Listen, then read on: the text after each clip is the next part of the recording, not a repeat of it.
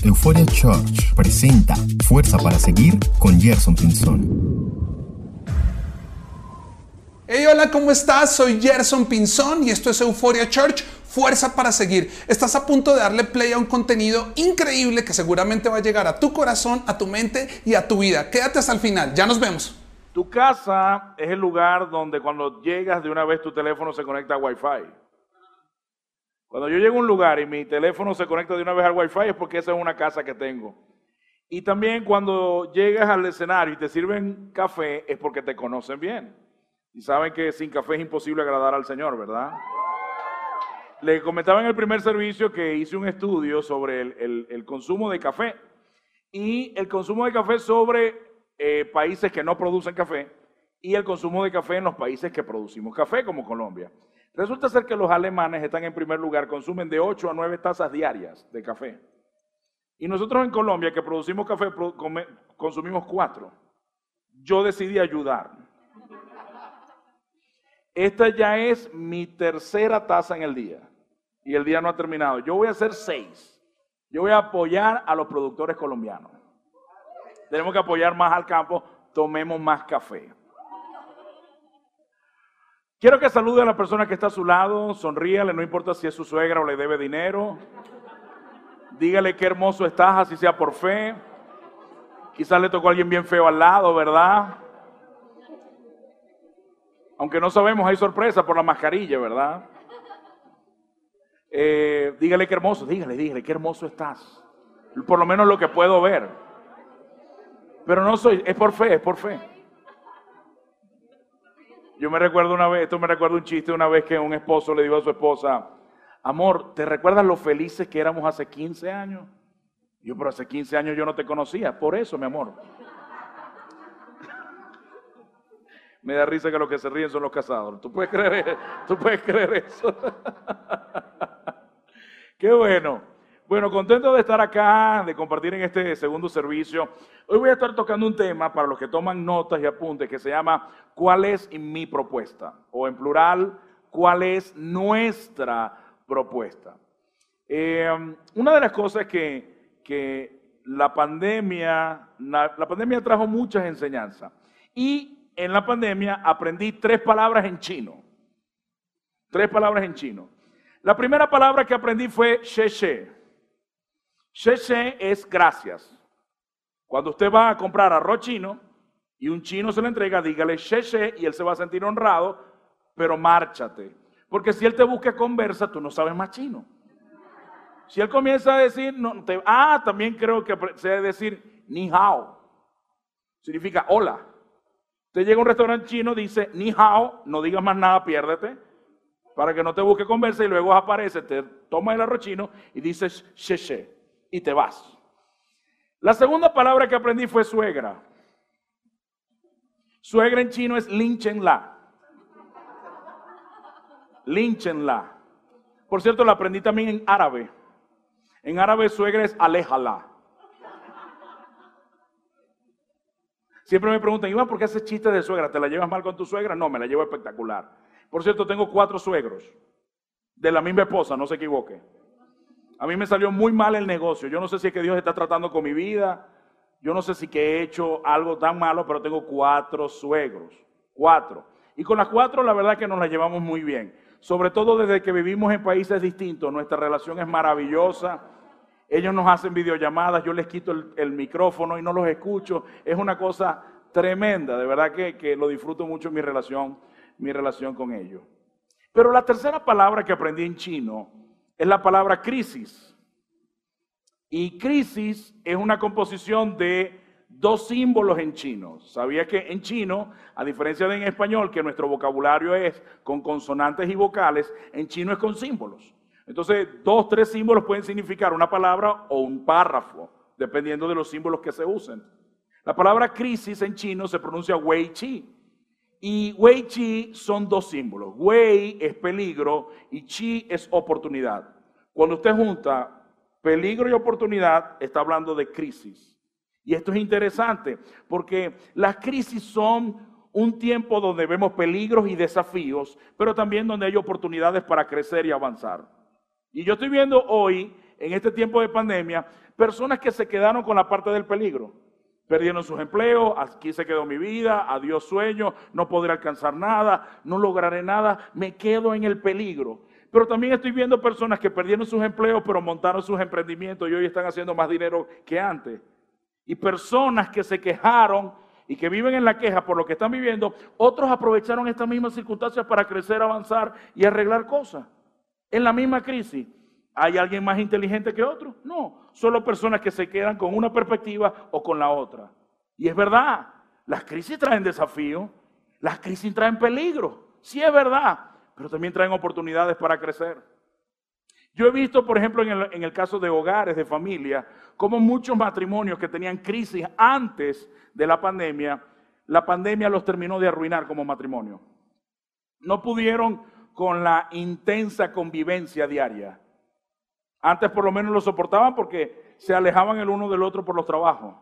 Pero otros matrimonios vi que también tenían mucha crisis antes del matrimonio y que incluso antes de la pandemia, incluso que pensaron que se divorciaría, aprovecharon la pandemia para arreglar su matrimonio y hoy están mejor que nunca. Y donde otros matrimonios se destruyeron con la crisis, otros matrimonios se restauraron con la misma crisis.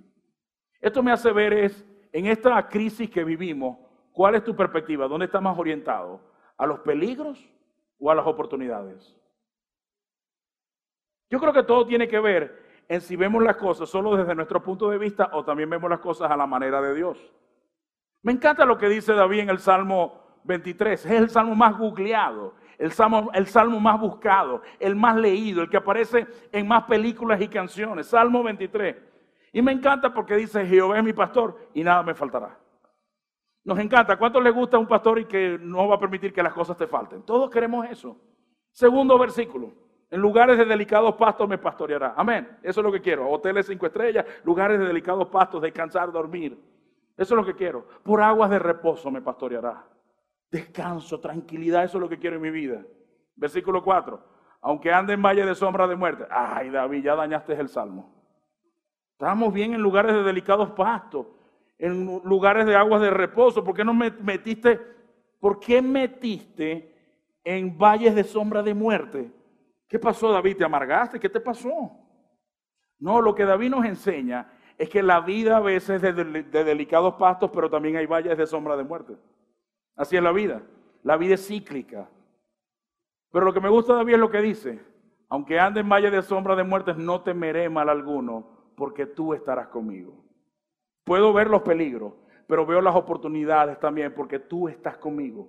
El mismo Dios que en el versículo 1 no permitirá que nada me falle, que en el versículo 2 me llevará por lugares de delicados pastos, que en el versículo 3 me llevará por aguas de reposo, es el mismo Dios que estará conmigo en medio de pandemias, de crisis, de dificultades. Amén.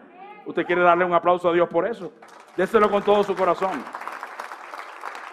La pregunta aquí es, ¿Cuál es o en qué te estás enfocando más? ¿En la crisis o mejor dicho, en el peligro o en la oportunidad? Todos los que estamos aquí hemos tenido crisis, todos. Le comentaba en el servicio pasado que mi esposo se levantó un día y nos gritaba por todo. ¿Por qué respiran? ¿Por qué viven? ¿Por qué caminan? ¿Por qué desayunan? Pues, todo era gritado, todo, todo, nos lo gritaba todo. Yo tengo 21 años casado con esa señora y nunca había visto a esa mujer tan brava. Pero brava, así, ¡ah, ah, ah! Y Josué, mi hijo, mi bebé de 18 años, me dijo, ¿y esta señora qué? Y yo, ella es como la policía. Todo lo que digas puede ser usado en tu contra. Cállate la boca, calladito, te ve más bonito. Aguántalo. Tú apenas tienes 18 años con ella, yo tengo 25. Aguanta, papito. Así que José me hizo caso. Y ella, y a mí, nos ladraba todo el día.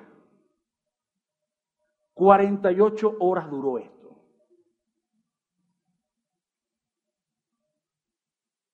El día sábado, en la mañana, eso fue desde el jueves. Sábado en la mañana, Yasmín está en la cocina, nadie se acercaba por allá.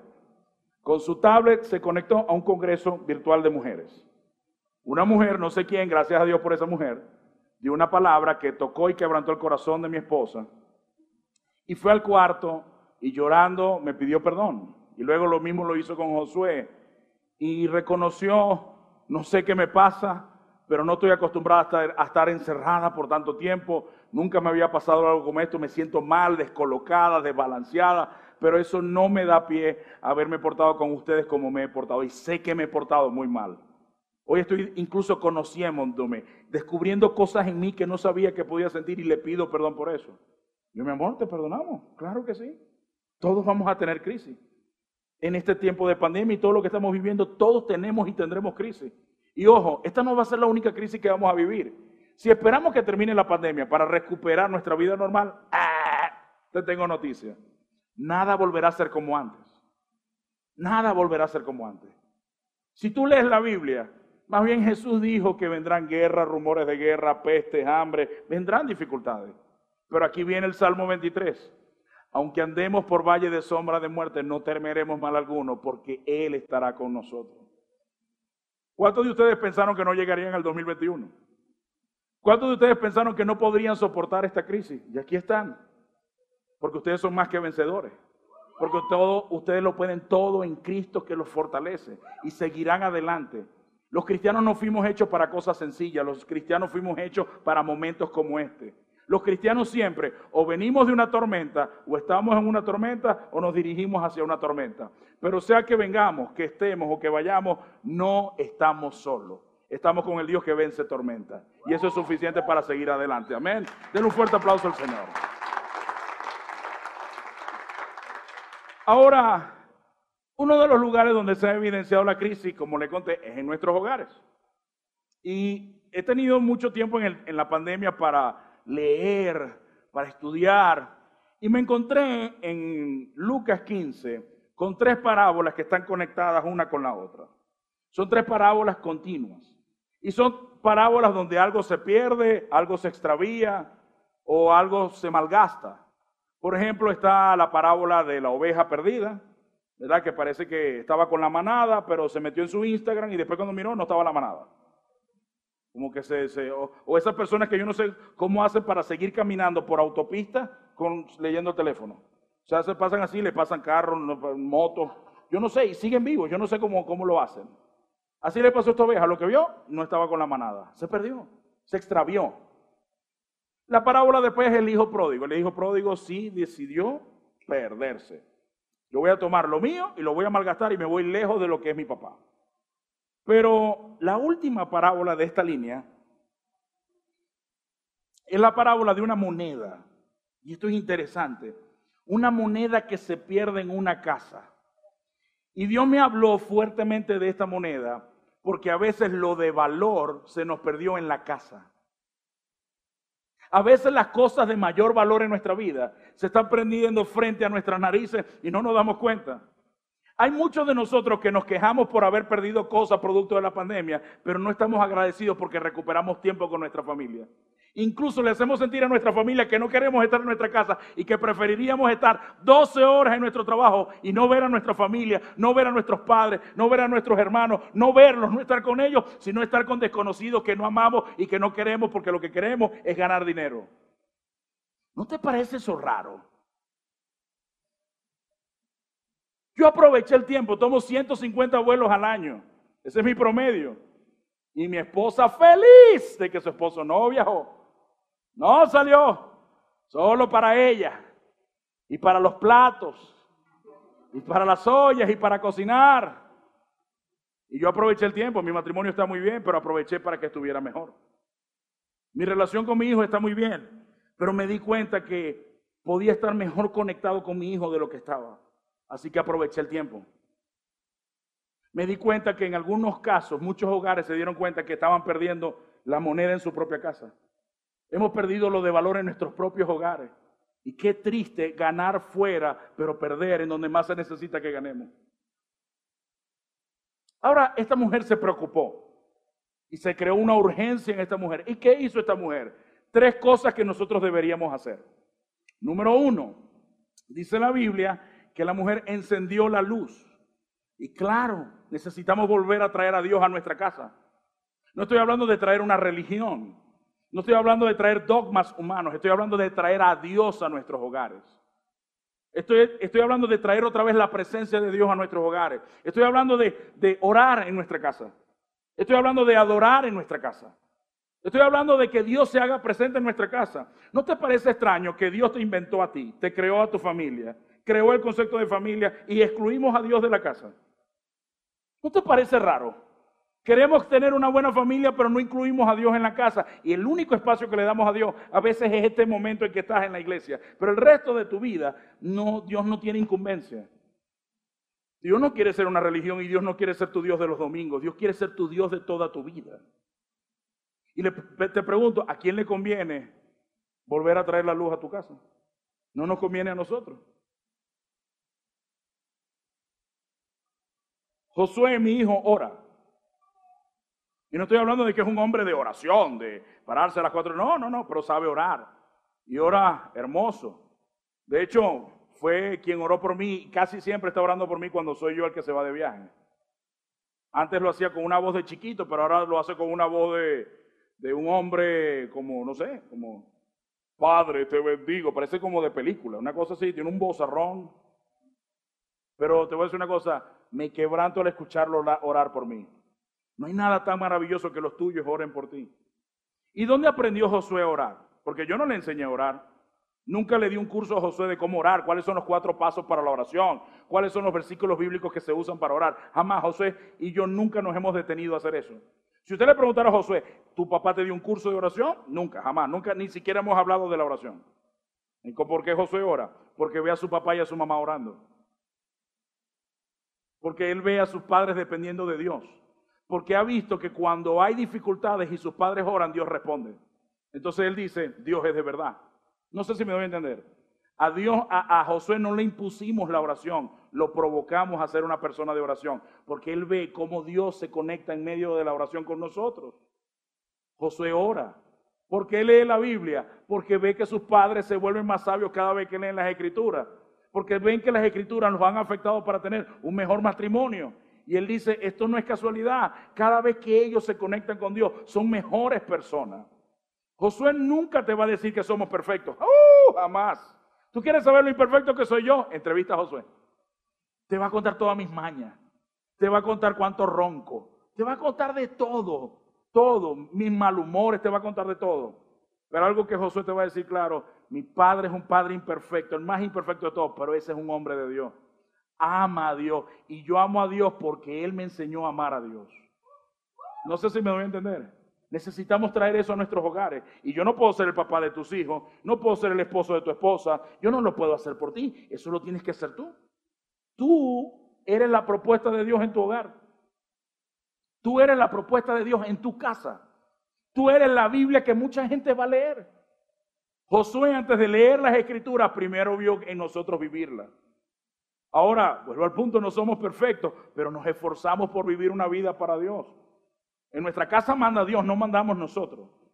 Si hay que tomar decisiones, lo hacemos en base a lo que Dios dice, punto. Si va en contra de los valores de Dios, no lo hacemos, punto. Y Josué ve el trato de Dios alrededor de una familia que se dedicó a ser fiel a Dios, en medio de nuestras equivocaciones. La mujer trajo luz, lo segundo que la mujer hace es barrer. Barrer. ¿A cuánto le gusta barrer? A nadie, ¿verdad? Padre, esto no, vino el culto de los flojos. No les gusta barrer. Ustedes son los que compran la maquinita esa que va por toda la casa, ¿no? Ustedes tienen cara de eso. ¿A cuánto les gusta dormir? A todos, porque ustedes vinieron al servicio a las 12, tiene que gustarle dormir. ¿Por qué vinieron a este servicio? Porque te gusta dormir. Qué descarado. A mí, claro que te gusta dormir. Por eso no viniste más temprano. Dormir es una cosa tremenda, ¿verdad? ¿Cuántos han usado Transmilenio y se han quedado dormidos en Transmilenio? ¿Y cuántos se pasaron del lugar donde se tenían que bajar? Todo eso terrible. ¿Cuántos pelearon con el vidrio? Y llegaron con un hematoma, sangre en la casa. ¿Qué te pasó? ¿Te atracaron? No sé, venía dormido en el bus. ¿Cuántos han usado el botón de 5 minutos más? ¿Y cuántos se les ha convertido en 45 minutos más? Este es el servicio para ustedes. Este es. Este es. Nunca lo del otro servicio hubieran contestado eso. dice, nosotros sí nos paramos temprano. Barrer significa traer orden. Cuando usted barre, mueve cosas, porque va a traer orden, va a ponerlo de una mejor manera, va a traer una mejor perspectiva. Limpieza tiene que ver con ordenar cosas. ¿Cuántos de ustedes les ha tocado lavar la nevera? ¿Cuántos? ¿A cuántos? ¿Y cómo se vuelve la cocina cuando usted limpia la nevera? Mira, hay cosas que cuando lavamos la nevera descubrimos, ¿verdad? Ay, mira la torta de los 15 de la niña. Y ya la niña se casó, wow. Mira un tamal de la abuela que murió hace como dos años y nos dejó por aquí. Hay cosas vencidas, viejas, hay cosas que agarraron raíces ya dentro de la nevera. Una cosa tremenda. Pero ¿cómo se vuelve tu cocina? Un desastre, un caos. Y lo mismo Dios hace. Dios permite un poco de caos en tu vida porque está trayendo orden. Así no empieza la Biblia. Y en el principio creó Dios los cielos y la tierra y la tierra estaba como desordenada y vacía. Porque el desorden trae vacío. ¿Y qué dice después? Y el espíritu se movía sobre la faz de la, de la tierra y comenzó Dios a traer orden en medio de todo lo que estaba desordenado. Necesitamos traer orden y la pandemia nos puso orden. Una de las cosas que yo veo es personas que ponen a su trabajo por encima de su familia. Esposos que ponen a sus hijos por encima de su matrimonio. Error. No hemos aprendido incluso de los aviones. La lección de que cuando caen las máscaras, primero tienes que ponerte la tuya y después ponérsela de tu lado, porque vas a amar al prójimo como te amas a ti mismo. Si tú te abandonas a ti para amarme a mí, me vas a amar mal orden. Y lo tercero que la mujer hace es buscar. Claro, cuando enciende la luz y pones todo en orden, es mucho más fácil buscar. Cuando prendes la luz, pones la presencia de Dios y traes orden a las casas, es mucho más fácil tender puentes con tu esposa, mucho más fácil buscar a tus hijos, mucho más fácil volver a reconectarnos, ponernos como prioridad, escucharnos, estar el uno para el otro, es mucho más fácil. Dice la Biblia que cuando la mujer encontró la moneda, hubo una gran fiesta e invitó a todas sus vecinas para que vieran lo que había pasado en su casa. Y yo creo que eso va a pasar. Yo creo que vamos a comenzar a recuperar cosas que hemos perdido en nuestra casa y nuestros vecinos van a venir a preguntar cómo hemos conseguido lo que tenemos en nuestros hogares y nosotros vamos a señalar al cielo como el culpable de tener el hogar que nosotros tenemos. Amén. Ahora, Dios quiere plantear una propuesta. Y la propuesta que Dios quiere hacer, la quiere hacer en nosotros y a través de nosotros. Y creo que hay tres flancos donde Dios quiere mostrar su propuesta. Número uno, en todo lo que tiene que ver nuestra área personal, en nuestra vida como individuos. Hablo de tu relación personal con Dios, hablo de los frutos que estás dando el día de hoy, si yo hablara con tus amigos, ¿cuáles serían los frutos que se notan en ti? ¿Qué se notan? Que eres amargado, que eres feliz, que eres alegre, que eres generoso, que eres egoísta. ¿Cuál es el fruto que estás dando como persona? Dios se está mostrando a través de ti el día de hoy.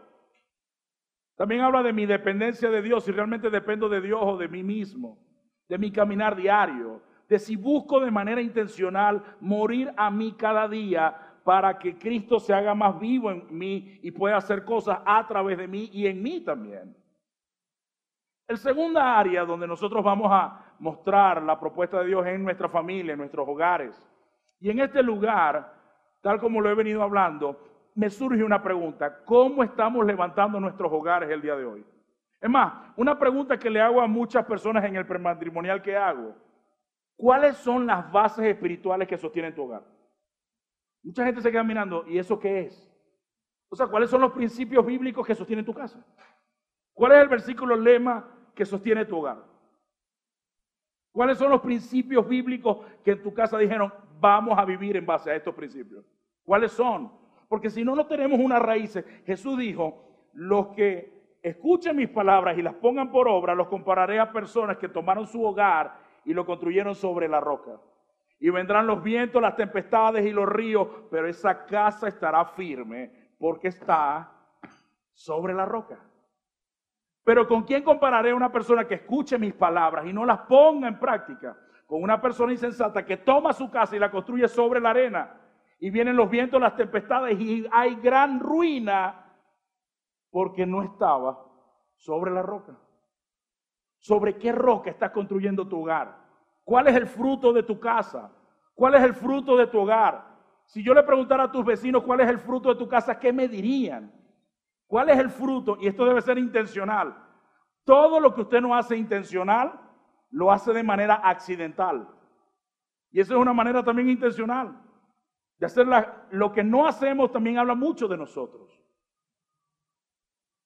El tercer lugar donde nosotros tenemos que presentar nuestra propuesta es la iglesia.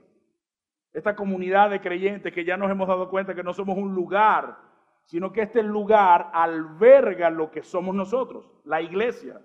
La iglesia no es una dirección para Google Maps. La iglesia no es este lugar, este lugar se desmonta, se desmonta y después se convierte en otra cosa.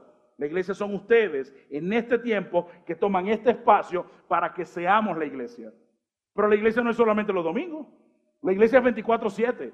La iglesia son todos los días de la semana. Cuando tú me llamas y oro por ti y tú oras por mí, seguimos siendo iglesia. Cuando yo te encuentro en la calle y te reconozco como alguien de mi comunidad y cuento contigo y tú cuentas conmigo, seguimos siendo iglesia. Ahora, ¿Cómo estamos impulsando juntos el reino de Dios? Porque venir al domingo no es solamente la única manera en que impulsamos el reino de Dios. ¿Cómo ustedes cuando salen de este lugar, que es un lugar de capacitación y de entrenamiento, se convierten en luz en los lugares donde ustedes son? No sé si me doy a entender. Ustedes a este lugar vienen para ser equipados por Dios para que luego que van a sus lugares donde ustedes hacen su vida, ustedes puedan proyectar la luz de Jesús en ese lugar. La pregunta es si Jesús puede tomar tu vida y puede usarla como un reflejo de su gloria y puede mostrarse a través de tu vida. Ojo, Dios no te va a llamar porque seas perfecto. Dios te está llamando porque estás disponible. Disponible para lo que Dios quiere hacer. Ayer tuve una reunión con el liderazgo de la iglesia. Y fue un tiempo maravilloso. Por cierto, un aplauso para todo el liderazgo, voluntariado. Y por cierto, felicitaciones a todos porque sin ustedes es imposible que hayamos cumplido este quinto aniversario. Queremos agradecerles por eso. Gracias por la milla extra. Gracias por sudar la camiseta. Gracias por poner tanto de ustedes. Pero la iglesia no es solamente del voluntariado. La iglesia no es solamente del liderazgo. La iglesia no es solamente de los pastores. Ayer les hablaba de una palabra, la palabra ownership, que significa adueñarse. Uno de mis mejores amigos, su pastor le preguntó, ¿de quién es esta iglesia? Y mi amigo le, le contestó, esta iglesia es mía, de mi esposa, de mis hijos y será la iglesia de mis nietos. Y el pastor le dijo, yo quiero que todos en la iglesia digan eso. Porque cuando esta iglesia es tuya, tú vas a dar la milla extra. No tengo que llamar para congregarte porque esta iglesia es tuya. No tengo que llamarte para que sirvas porque esta iglesia es tuya. No tengo que llamarte para que des la milla extra porque esto es tuyo y la vas a dar con gozo porque esto es tuyo. Me gustó una frase que usaron ahorita, mi, euforia es dar. Mi euforia, apropiarse de eso. La pregunta aquí es, ¿de quién es esta iglesia? Eso, ¿de quién es esta iglesia? Cuando esta iglesia es tuya, comenzarás a involucrarte y en el momento que te involucras vas a comenzar a establecer el reino de Dios en donde quiera que tú estés. Involúcrate, sé parte. No solamente tomes el domingo como el único lugar, dile al pastor qué puedo hacer, quizás no puedo venir, pero Puedo poner mi talento al servicio, mi dinero al servicio, mi tiempo cuando puedo al servicio. ¿Qué puedo hacer para establecer el reino de Dios? Cuando voy a la Biblia, eso es lo que veo que la gente de Dios hacía. Ponían su tiempo, su talento y su tesoro. Señor, queremos establecer tu reino. El reino se establece cuando esto lo asumimos como nuestro. Y Dios quiere establecer su propuesta a través de ti, a través de tu hogar, a través de tu iglesia. Ahora, el problema es que hay un obstáculo para esto. Esto se escucha muy bonito. Pero hay un obstáculo para que Dios pueda presentar su propuesta. ¿Cuál es el obstáculo? Yo. Bueno, en tu caso tú. Nosotros somos el obstáculo para que Dios presente su propuesta a través de nosotros. Porque la pregunta es si somos el barro en las manos del alfarero para que el alfarero haga lo que quiere hacer. Ahora, hablemos del yo. La pregunta existencial, ¿quién soy yo? El quién soy yo se compone de muchas cosas. Se compone de tu crianza, define mucho de quién eres tú. Por ejemplo, si tú hubieras sido criado en mi hogar, quizás no tendrías la personalidad que tienes hoy. O los valores que tienes hoy.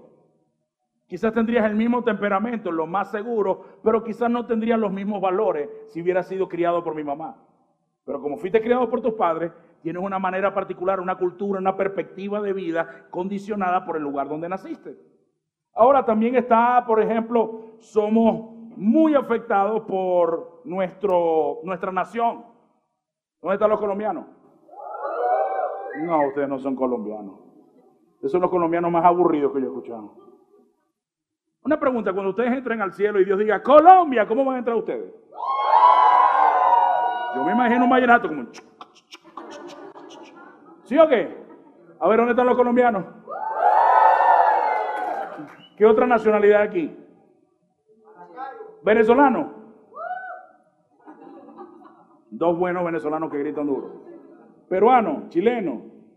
Colombia. Somos formados también por Colombia cuando juega la selección. Uy, Falcao, el tigre. James, bueno, ok. No sé qué le pasa a James. Quiere como que. Yo le digo, James, ¿tú quieres ser Fortnite o quieres jugar, papi?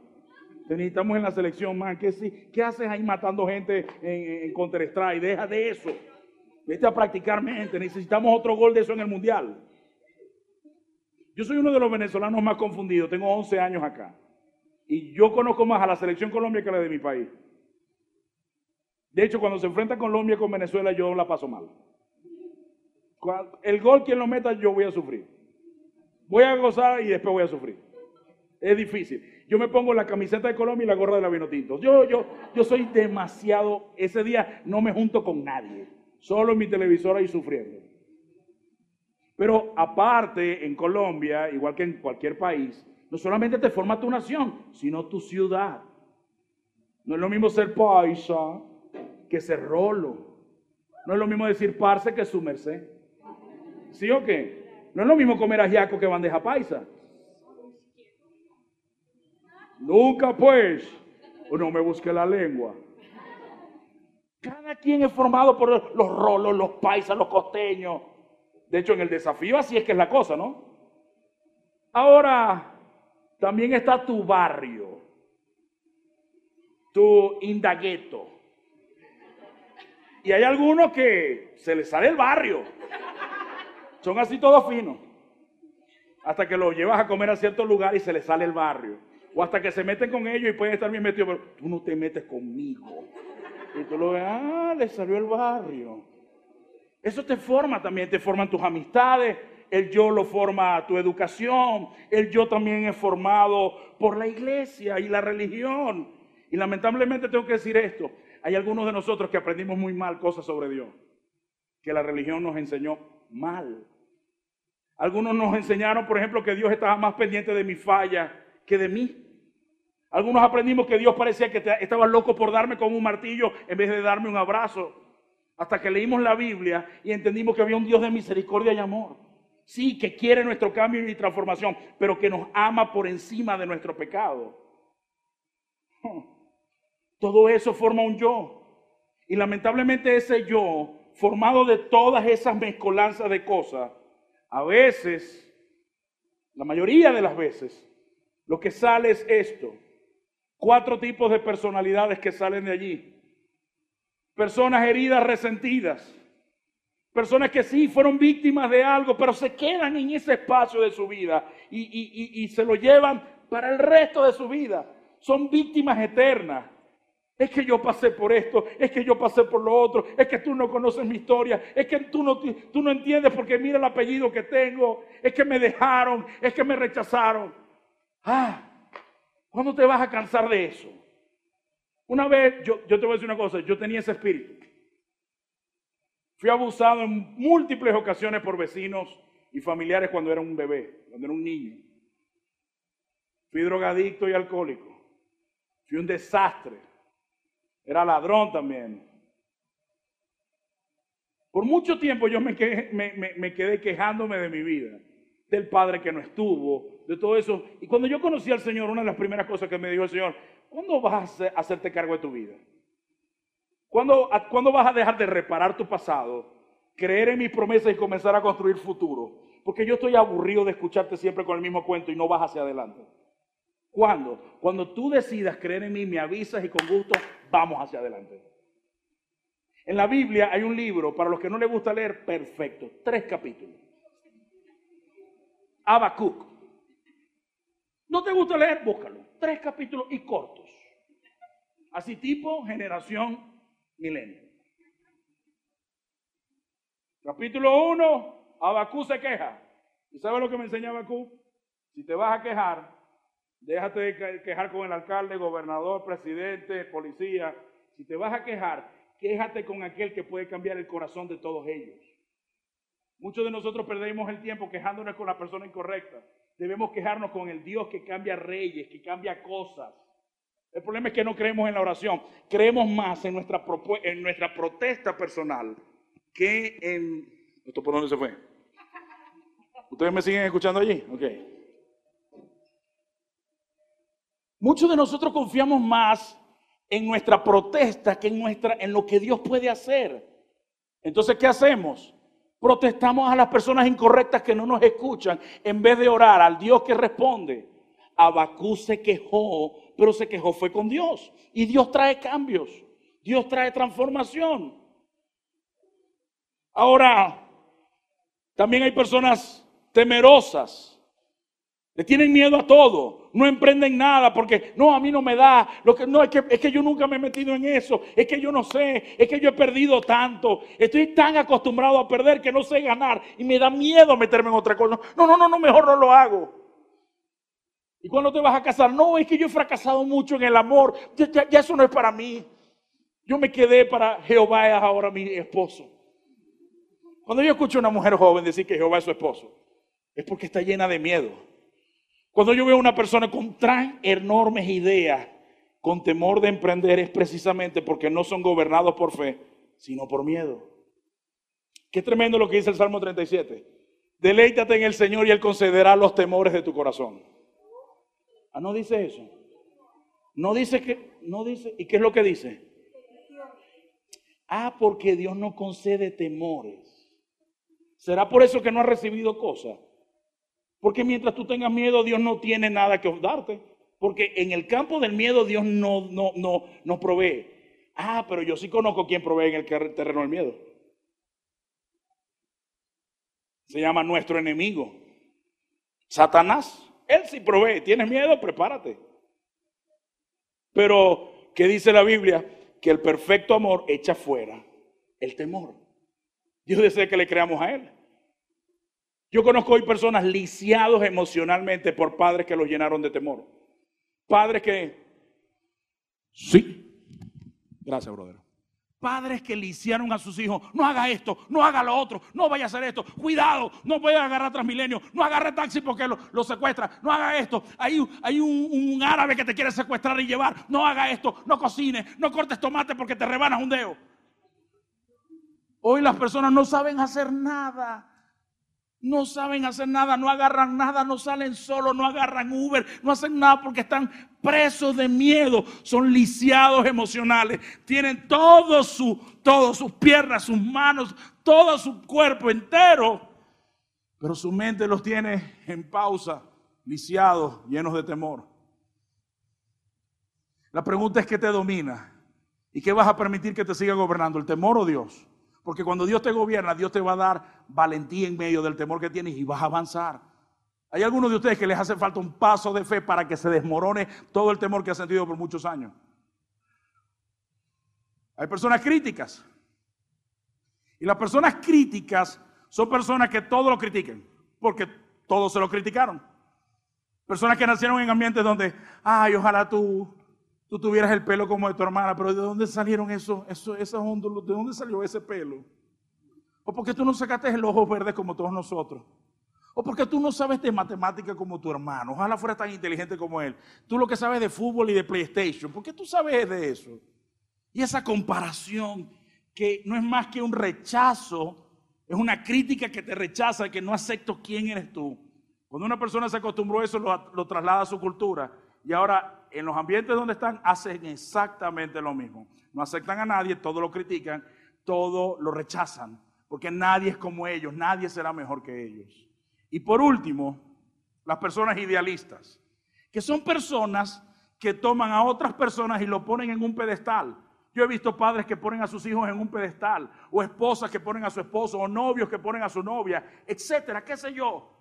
Los ponen en un lugar divino donde casi que le quitaron los poderes, no hay, no hay humanidad. Esa persona no puede fallar. Y lo que literalmente hago es que convierto en una persona llena de todas las carencias que yo no tengo. Hasta que esa persona falle y nos dé la muestra que es un ser humano. ¿Por qué menciono esto? Porque Dios quiere que presentemos una propuesta. Y lamentablemente yo, yo te quiero hacer una pregunta. ¿De dónde salen estas personas? Porque la mayoría de este mundo está así. Te dirá, no, Iván, los seres humanos somos buenos. Y si somos buenos, ¿por qué los abortos superan cuatro veces los, los muertos que mató Hitler? Y si somos buenos, ¿por qué el 60% de los matrimonios se divorcian? Si somos tan buenos, ¿por qué somos tan egoístas? Una pregunta, palabras como discriminación, xenofobia, racismo, feminismo, machismo y todos los ismos que nos dividen y que han causado una especie como de predisposición para relacionarnos. Yo soy tu amigo y tu amiga hasta que me doy cuenta que eres feminista o que eres machista o que eres de un partido o que eres rojo, blanco, negro. Una pregunta, ¿de dónde salió ese, esas diferencias? ¿Quién me enseñó ese, e, e, ese sistema de, de, clase? ¿Dónde aprendí que hay gente mejor y peor por cómo estudia o si no estudia? ¿Quién me enseñó eso? ¿Dónde lo aprendimos? ¿En la universidad? No. ¿Lo aprendiste en la calle? No. No, porque si lo hubieras aprendido en la calle, cuando yo vi a los muchachos, la mayoría jóvenes, por debajo de los 20 años, en las protestas del paro nacional, que destrozaban ciudades llenos de violencia, llenos de, de indignación, y no solamente aquí en Colombia, cuando vi lo que pasaba en los Estados Unidos, a este muchacho que mataron en un McDonald's, un policía le descargó una pistola de un teaser y ese, ese, ese choque eléctrico que te inhabilita, el muchacho lo mató. Y un día después, ese McDonald's lo incendiaron y no existe. Yo estuve en ese, en ese McDonald's en Atlanta, lo fui a ver. Eso arrasaron con eso. ¿De dónde salió esa violencia? ¿De dónde salió eso? No sé, si yo perdiera ahorita un ser querido, me voy a tu casa a destrozarla. Me voy a destrozar el Transmilenio o esto. Y ojo, ojo, no tengo ningún problema con tu protesta. Pero lo que quiero decir es, esa intensidad con la que lo hacen, ¿de dónde salió? ¿De dónde nació todo esto?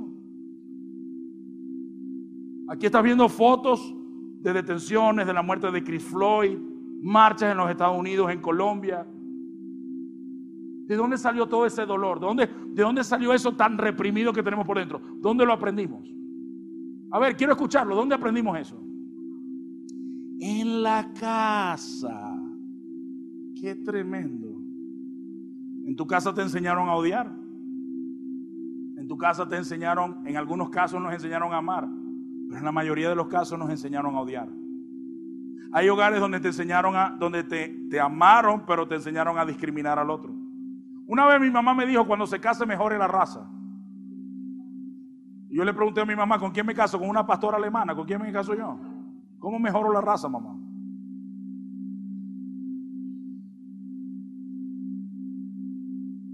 Hay una frase que escuché en la pandemia y la frase dice, este mundo no necesita más protestas, sino más propuestas.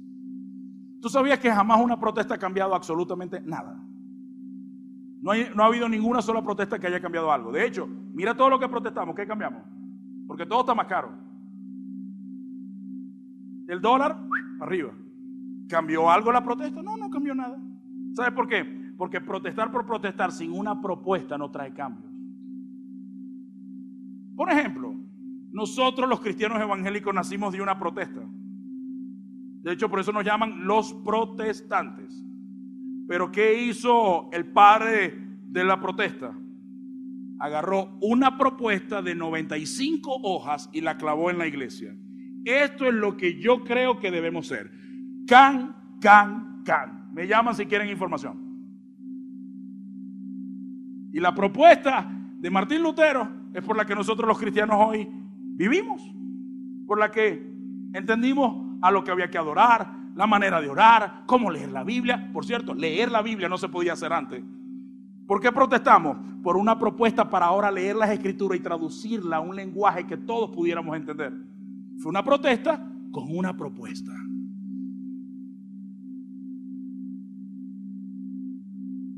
La pregunta aquí es si Dios puede usar tu vida para mostrar su propuesta.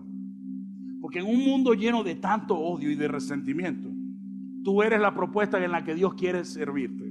Dios quiere servir y mostrarse en este mundo a través de tu vida. Y Dios no te está buscando porque seas perfecto. Dios te está buscando porque quiere ser un instrumento para Él amar a personas a través de ti. No para seguir alimentando racismo, egoísmo y todo esto. De hecho, mira lo que dice este versículo para que entiendas hacia dónde va la propuesta. Dice el Señor. Efesios capítulo 2, versículo 10. Mira lo que dice. Pómelo allí. Porque somos hechura suya ¿Quién nos hizo? ¿Quién te hizo?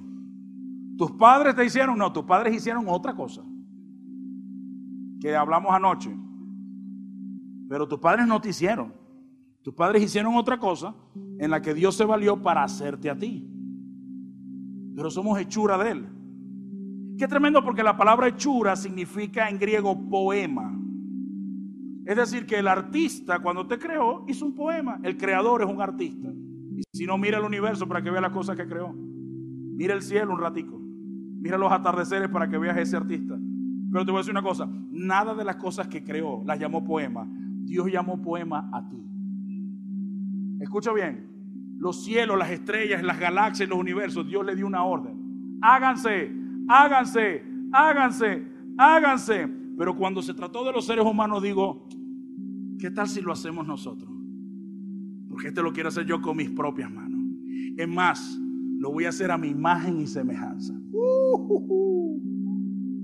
Eres un poema. Quizás tú piensas que no eres un poema. Sí lo eres. Ahora, ¿para qué es ese poema? Fuimos creados en Cristo Jesús. ¿Para qué? Para ser unos amargados. Para ser unas víctimas del pasado. Para seguir sufriendo por el bobo que se fue y no me valoró no, lo que acaba de descubrir es que ese feo no era. Te estaba conformando con muy poco. Porque Dios te quiere para qué? Para buenas obras. No eres perfecto, pero puedes hacer buenas obras. En medio de tus imperfecciones, Dios puede mostrarse a través de ti. No hay ni una sola persona en la Biblia que Dios escogió porque fuera bueno o perfecto, porque bueno solo es Él. Pero Dios pudo mostrarse a través de hombres y mujeres imperfectos que estuvieron disponibles para vivir una vida para Dios, porque entendieron que yo no me hice a mí mismo, soy una hechura de Él, soy un poema para buenas obras. ¿Y qué quiere Dios con esas buenas obras? Que las preparó de antemano para que anduviésemos en ellas. Colosenses, ponme ahí Colosenses. Qué tremendo. Sobre todo, me encanta, sobre todo revístanse de amor que es el lazo perfecto de la unión. Revestirse, volverse a vestir. ¿De qué, te, ¿De qué te has vestido hasta el día de hoy? ¿Con qué cosas te has vestido hasta el día de hoy? ¿Te has vestido con amargura? ¿Te has vestido con dolor, con tristeza? ¿Te has vestido mirando siempre hacia el pasado, tratando de reparar el pasado? El pasado no se puede reparar. Es más, te voy a decir una cosa. Dios no te va a reparar. A veces hemos sacado una conclusión. El Señor es un carpintero, Él me reparará. No, el negocio de Dios no es reparar. No hay ni un solo caso en la Biblia donde Dios repare personas. El negocio de Dios no es reparar. El negocio de Dios es hacerlo todo nuevo. Y Dios te va a hacer una nueva persona, una nueva criatura, nuevo. Aquí está un niño abusado sexualmente que su papá lo reconoció ante su verdadera familia hace tres años, muy cuarenta y pico de años después. Y soy terapeuta familiar el que no tuvo familia, hoy ayudo a familia. El que no vio un matrimonio, hoy está casado. El que fue un drogadicto, hoy le cree a Dios que es un poema y le dijo a Dios hace más de 25 años, Señor, si puedes usar algo de aquí, si algo te sirve. Y el Señor me dijo, nada de eso me sirve. Por eso te voy a hacer nuevo. Y a través de esa novedad, me voy a mostrar a la gente a través de ti. ¿Será que hay gente disponible para que Dios se muestre a través de ustedes? ¿Cuántos están disponibles para que Dios se pueda mostrar a través de ustedes? ¿Será que Dios se puede mostrar a través de tu hogar? Te voy a decir una cosa, hay gente que te está viendo y no te lo dicen. Y saben que vienes a la iglesia. Ya vieron que trates en un cabaret. Qué loco, ¿no? La gente sabe que vas a la iglesia. La gente sabe que lees la Biblia. Ahora solamente quieren ver cuál es el fruto de eso. Y cuando vean el fruto del amor de Dios a través de ti, van a comenzar a creer en Dios. Es más, este lugar nos va a quedar pequeño. Porque tú vas a salir de este lugar. Porque tú me lo dijiste, lo acabas de gritar. A decirle, ¿sabes que Dios? Puedes mostrar tu propuesta a través de mí. La luz no se hizo para alumbrar aquí adentro. Somos la luz del mundo. Y donde quiera que tú vayas, Dios te quiere hacer grande a ti. Porque Dios se va a hacer grande a través de ti. Dios le dijo a Abraham, te voy a engrandecer, haré grande tu nombre, te voy a hacer rico, famoso. Haré de ti una gran nación y quien te maldiga lo maldeciré y quien te bendiga te bendeciré. ¿Por qué Dios bendijo a Abraham de esa manera?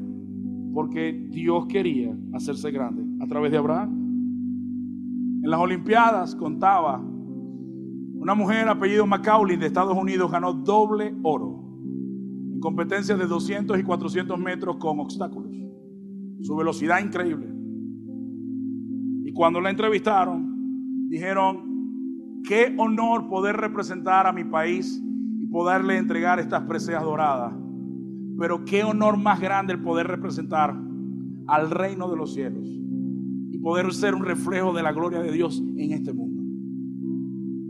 ¿Sabes qué es tremendo? Que cuando tengas reconocimiento y te pares en el lugar de honor, porque Dios te va a dar victorias.